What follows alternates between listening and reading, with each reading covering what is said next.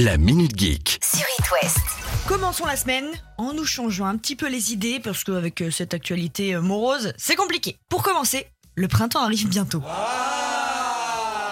Mais euh, bon, on ne va pas parler de ça. Ce week-end, je suis tombé sur le site Eardle. C'est un dérivé de l'application Wordle. Et moi, j'ai rien compris.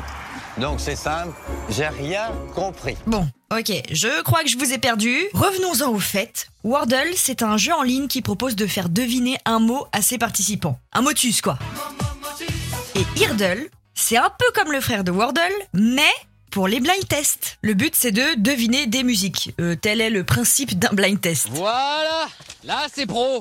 Là, je comprends. Et depuis quelques temps, ce jeu affole littéralement la toile. On en parle sur Twitter, sur TikTok. Bref, chaque jour, plusieurs millions d'internautes partagent leur score. C'est comme si, en fait, on était tous sur le plateau de Motus. Et en ce moment, on a bien besoin d'un jeu. Parce que c'est pas le Call of Duty de l'autre côté du pays qui va nous amuser.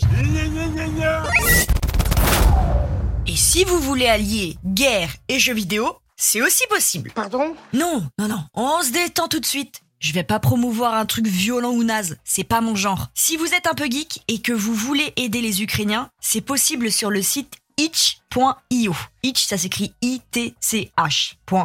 Merci, mon bon Seigneur, merci, tu es trop bon. En échange de seulement 10 dollars, vous pouvez avoir accès à plus de 1000 jeux vidéo, livres et même des créations musicales. C'est un collectif de plusieurs développeurs de jeux qui ont créé Bundle for Ukraine au début du mois de mars. Et derrière cette initiative, aujourd'hui, il y a plus de 730 créateurs et 600 000 dollars qui ont été récoltés.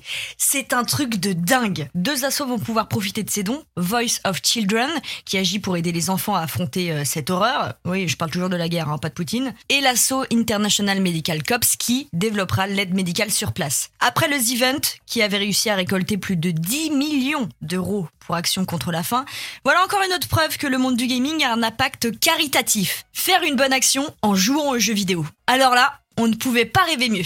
Super Nintendo.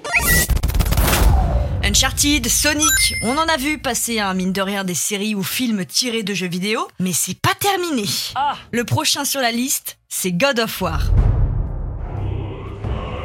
Amazon Prime Video serait en préparation d'une série. Pour ceux qui ne connaissent pas, la franchise God of War est inspirée de la mythologie, qu'elle soit euh, grecque ou nordique, et c'est une des séries phares de Sony où le joueur incarne un guerrier géant appelé Kratos. Alors là, qui va bien pouvoir endosser le rôle de Kratos au cinéma?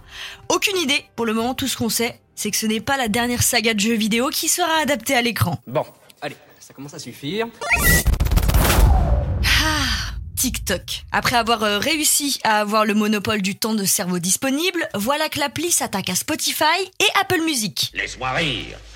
Enfin, s'attaque. Disons plutôt fait concurrence. TikTok vient de lancer la plateforme Sound On qui permet aux artistes de télécharger leurs morceaux directement dans TikTok, comme ils pouvaient déjà le faire sur Apple Music et Spotify. D'accord, alors ça c'est super. Sinon, Pour encore plus convaincre les artistes de rester sur TikTok, l'appli promet de renoncer aux frais de transaction la première année. Tu vas les découvrir, les vicieux. Pas ceux que tu connais d'habitude. Moi, je te parle des vrais. Mais je comprends les artistes. hein. Quand on voit que TikTok a réussi à remettre Fleetwood Mac d'actualité avec la vidéo d'un mec sur un skateboard, on sent tout de suite l'influence.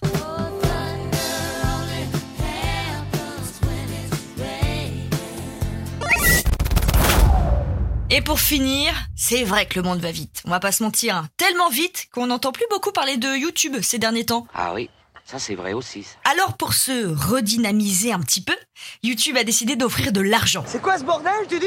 Attention, pas comme ça, hein, ça paraît logique. YouTube offre de l'argent pour que les créateurs de podcasts audio fassent aussi de la vidéo sur ces podcasts. Niveau tarif, c'est vraiment pas déconnant. 50 000 dollars pour les podcasts individuels et jusqu'à 200 000, voire 300 000 pour les réseaux qui gèrent plusieurs podcasts. Chef, euh, vous tombez bien Nos podcasts, ils sont sur YouTube ou pas? La Minute Geek À retrouver en podcast sur itwest.com et sur toutes les plateformes.